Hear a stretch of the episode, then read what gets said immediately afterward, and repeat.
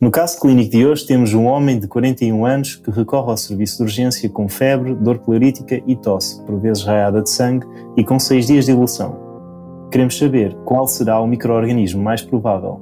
Olá e sejam muito bem-vindos ao podcast 96 Segundos. Somos um podcast de educação médica português onde resolvemos casos clínicos em tempo real. O meu nome é Bernardo Cavadas e hoje temos aqui o Martim Urbano e o Daniel Caseiro. Eu escrevi o caso com o Martim, o Daniel vai responder. Portanto, temos aqui uma verdadeira batalha entre Coimbra e Lisboa. Daniel, não deixa aqui a malta da clássica ficar mal, está bem? Exato, e deixa aqui, e deixa aqui, deixa aqui um pequeno reparo, que é a grande região de Lisboa, mas sem deixar de representar a grande margem sul, que também tem uma grande representação aqui na, em Lisboa, pá. Mas é isso, Ora, vamos, vamos a isso. É não isso. tens hipótese, Daniel, não tens hipótese. Vamos Bora lá. Um homem de 41 anos recorre ao serviço de urgência com febre, dor pleurítica e tosse, por vezes raiada de sangue, com 6 dias de evolução. Ele é um usuário de drogas endovenosas e foi diagnosticado com HIV há 5 anos atrás, que tem sido controlado com medicação. Não toma nenhuma medicação adicional e desconhece alergias. Na triagem, tinha temperatura auricular de 38,9 graus Celsius, tensão arterial de 115 por 71 mg de mercúrio e pulso de 115 batimentos por minuto. A inspeção, o doente apresenta-se emagrecido, sentado no leito, dispneico, com tosse ligeira. São visíveis lesões tipo picada na região cubital anterior de ambos os braços. A auscultação cardíaca revela um sopro sistólico de grau 4 em 6, mais audível no terceiro espaço intercostal esquerdo, sem nenhuma irradiação. A auscultação pulmonar não revela alterações. O abdômen é inocente e os membros inferiores não apresentam lesões.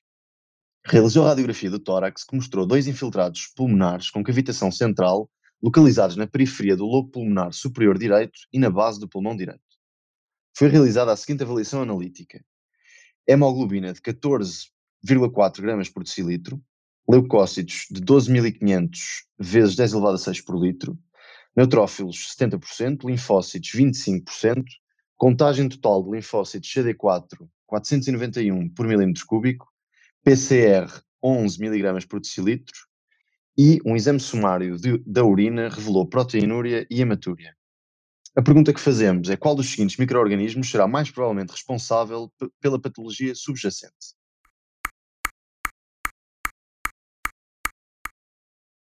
Daniel, tens alguma sugestão então? O que é que te parece? Olha, Martim, um, antes de mais, uh, obrigado pelo, pelo vosso caso clínico. Um, acho que um, há sempre uh, algumas, alguns chavões grandes que, que, que, nos ensinam muito e acho que nós, pronto, nunca devemos deixar passar esta questão de, de uma febre com, associada, associada aqui um, a, um, a um achado cardíaco de novo, um sopro sistólico, e sempre que ouço sopro sistólico e ouço febre, há sempre, há sempre que excluir endocardite, e pronto, agora aqui se calhar pensando um bocadinho uh, na, no que está a passar, este é um doente que uh, usa drogas endovenosas, e tem diagnóstico de HIV há 5 anos atrás, não é? Portanto, isto é um grande fator de risco para, para, para endocardite, principalmente para os agentes da pele, não é?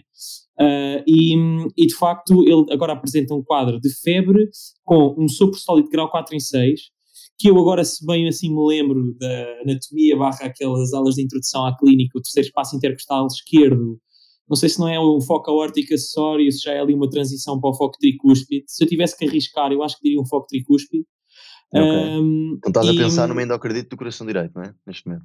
Exato. Neste momento, neste momento okay. se calhar penso mais nisso. Primeiro porque, lá está, uns doentes têm picadas na, na, na região cubital anterior, portanto, utilizador de drogas endovenosas, se calhar ativo, e, e portanto temos agentes, uh, temos agentes da pele que, pela circulação venosa, vão ao coração direito primeiro e é lá onde se alojam. E depois temos este achado à frente, que são os, os infiltrados pulmonares, depois com cavitação central tipo sugestivo quase, uma, quase como se fossem embolias céticas do, do pulmão.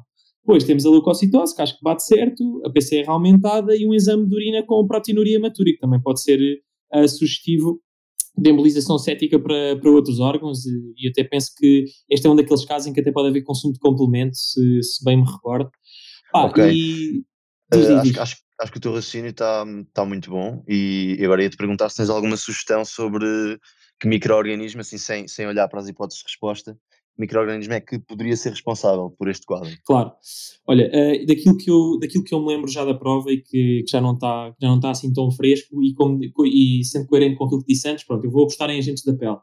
Uh, e daquilo que eu me lembro, eu tenho a ideia que quando nós temos estas endocardites assim mais agudas, com seis dias e assim mais graves, eu acho que os estafilococcus acaba por ser, os estafilococcus áureos, porque também pode haver os outros, acaba por ser se calhar um agente que com maior probabilidade está a causar esta, esta endocardite. Eu tenho a ideia que os outros acabam por ser coisas mais indolentes, até mais associados talvez a próteses, mas portanto eu vou arriscar os estafilococcus áureos. Portanto, se calhar quer ver as opções de resposta para ver se, se, se consigo reforçar a confiança no meu palpite. Ok, muito bem. Estás então pronto para, para ouvir aqui as nossas opções? Bora, bora, vamos a isso.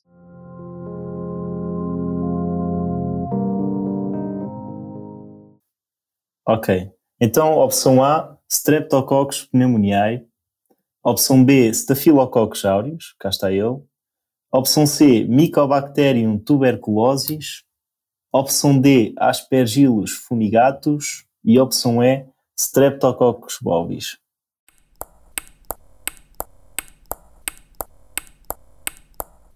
Ok, um, pronto pelas hipóteses de resposta, acho que, acho que vou mesmo bloquear a opção B, Staphylococcus aureus, com toda a confiança de margem segura. Ok, bloqueado, bloqueadíssimo. Mas tens a certeza? Epá, eu tenho a certeza. Assim, certeza, certeza nunca vou ter, mas eh, tenho assim um elevado grau de confiança. Ok, ok. ok. Bernardo, como é que se safou o Daniel? O que é que achas?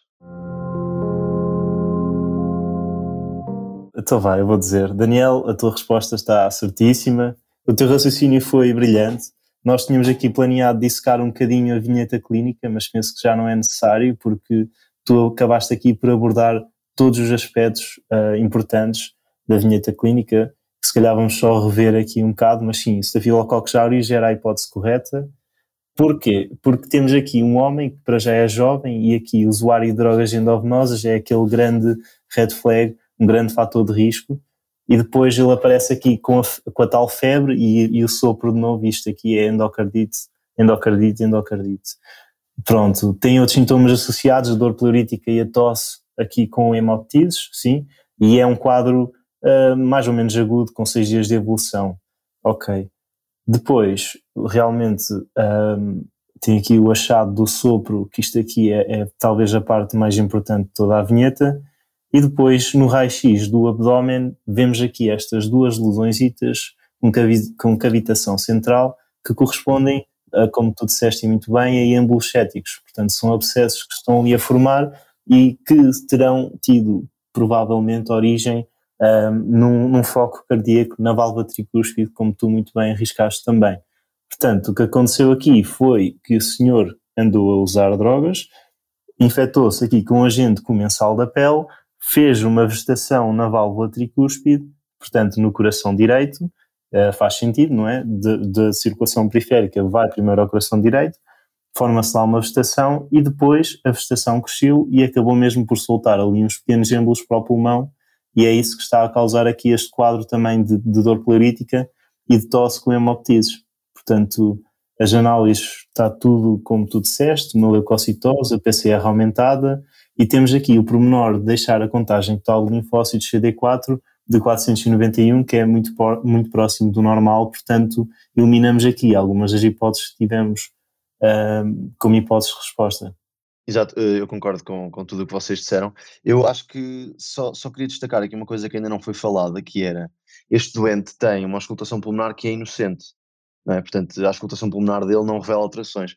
E, portanto, eu acho que isto é importante para nos ajudar também a resolver a vinheta. Quando temos na vinheta uma auscultação pulmonar inocente, se calhar um, não devíamos pensar num quadro pulmonar primário, um, não é? Por exemplo, micro-organismos como o Streptococcus pneumonia nas, nas, um, nas opções, se calhar ficariam de fora, porque era expectável que se o doente tivesse uma pneumonia, que tivesse, portanto, alterações na, na auscultação pulmonar. Realmente aqui, uh, isto eu acho que é uma pista eh, que nos deve fazer pensar num foco secundário, uh, portanto extrapulmonar para, para, esta, um, para estes infiltrados que nós encontramos na radiografia do tórax. Exato, também é, é uma pista ali silenciosa.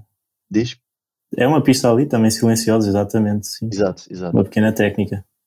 Diz, mas Pronto, eu acho que é sempre importante também, também relembrar os, os critérios do que é assim, eu, eu não acho que, que seja essencial sabê-los de cor, mas ter uma noção que eles existem e saber mais ou menos quais são. E, e este doente, tendo um, uma, uma nova, um novo murmúrio não é, na auscultação, um, que, que, é por si só um critério major, e depois, sendo um usuário de drogas endovenosas, tendo febre e tendo fenómenos vasculares, como por exemplo os, os, os, os, os, os, um, os embolséticos pulmonares um, e, e, e, esta glomerulonefrite, não é? Que, que, que, aparenta ter por esta, por esta hematúria que tem a proteinúria, não é? Isto, isto por si só, portanto, três critérios menor e um critério major é suficiente para assumirmos o, o diagnóstico de endocardite. Portanto, acho que era importante, acho que é sempre importante ler os critérios e ter uma noção que eles existem para, para suspeitarmos quando lemos os casos de, de endocardite. E realmente este doente, sendo um usuário de drogas endovenosas com um murmúrio, um, um murmúrio na auscultação cardíaca e febre, faz-nos, uh, portanto, pensar logo em, em endocardite e, e, devemos interpretar estas vinhetas, uh, eu acho que desta, desta forma. Exatamente. Eu ia aqui uh, perguntar ao Daniel porque é que este exame urinário, uh, exame sumário da urina, tinha aqui a proteinúria hematúria. O Martim adiantou-se um bocadinho. Eu, eu, acho que, eu acho que isto tem a ver com. Eu acho que isso tem a ver mesmo com, com inflamação glomerular. Eu penso que tem mesmo a ver com uma reação, pronto, uma reação inflamatória e, e, é, um do, é um daqueles casos em que pode haver aquelas glomerulonefrites, não é? Com hematoproteinúria, e é, uma daquel, é um daqueles casos em que, pronto, pode haver o tal consumo de complemento, até mais da via alternativas, se, pelo menos é o que eles costumam descrever. Um, mas sim, pá, olha, um, só é um dos tais fenómenos imunológicos, não é? Estava a dizer que é um dos tais fenómenos imunológicos que, que estão nos, nos critérios minor. Exatamente. Exatamente. Depois depositam-se ali no glomérulo e dá, dá inflamação. É isso mesmo, é um dos critérios menores, exatamente. exatamente. Olha, eu queria só dizer assim um comentário geral, acho que pá, isto é um, é, um, é um caso ótimo para, para, para, para, para assim, sumarizar aquilo que é, que é endocardite. Acho que aquela, acho que uma das coisas que também costumam fazer muito, pelo menos lembro-me assim, de outros casos, é quando eles uh, colocam estes sopros tricúspides, eles costumam dar aquele dado de aumentar com a inspiração, que é uma coisa que acontece muito, não é? Quando nós aumentamos o retorno de nós, aumentamos a intensidade do sopro uh, no coração direito, que é uma cena, que é uma cena muito fixe. Pá, e, e achei interessante, e achei interessante de facto ali os micro-organismos, uh, os micro-organismos que vocês colocam como hipóteses, que acho que, acho que, que são fixe e, é, e dá um bom diagnóstico diferencial. Ali o Streptococcus bovis a dar aquela aquela, aquele grupinho maroto da aumento do risco de cancro do cólon, não é verdade? Exa não, é por causa dos doentes com cancro do cólon, exato. Exatamente. abrem ali pequenas lesões e migram para o coração, exatamente. Exato. É uma pequena pista. Há sempre Também aquela, para lembrarmos sempre aquela pergunta, sempre aquela pergunta do qual é o próximo exame a pedir quando Exato. há Fox Bobbies. Colonoscopia. É, é, isso mesmo. Um pormenorzito aqui. É, pá, olha, muito fixe o caso, pá, parabéns e, e, obrigado e espero que, pronto, espero que os nossos ouvintes também tenham gostado. Certo. Olha, olha antes, acho, antes de... Que, acho que te safaste muito bem. Um, representaste bem a tua faculdade. Uh, é isso, pá, não bem o suficiente para ser melhor do que o pessoal de Coimbra, mas, uh, mas pronto, acho que aqui uma boa, uma boa Discutível, discutível, não é? Discutível. Mas pronto, é assim, eu acho que este caso é, é um caso interessante e, e depois no, no nosso site poderão encontrar todas as informações um, relativas às pistas que nós vos queríamos dar com, com toda a informação que colocámos no caso clínico um, e também a explicação das respostas alternativas. Portanto, têm lá tudo no site, acho que vale a pena consultarem para, para realmente espremerem todo o sumo desta, desta questão. Exato. Ah, e já agora também no site vocês podem ter acesso a alguns artigos que os nossos colegas foram escrevendo, artigos que dão alguns conselhos para a preparação para a prova, também como abordar algumas perguntas, e portanto todos estes conteúdos são gratuitos, de acesso universal, portanto... Pronto, ok, malta. Uh, se calhar também aproveito para, para, para agradecer uma vez mais a todos os nossos ouvintes e também, e também para nos despedirmos de, de vocês. E, e pronto, até à próxima e bom estudo para a PNA. Até à próxima, obrigado. Exato, malta, até à próxima e bom estudo, por sério.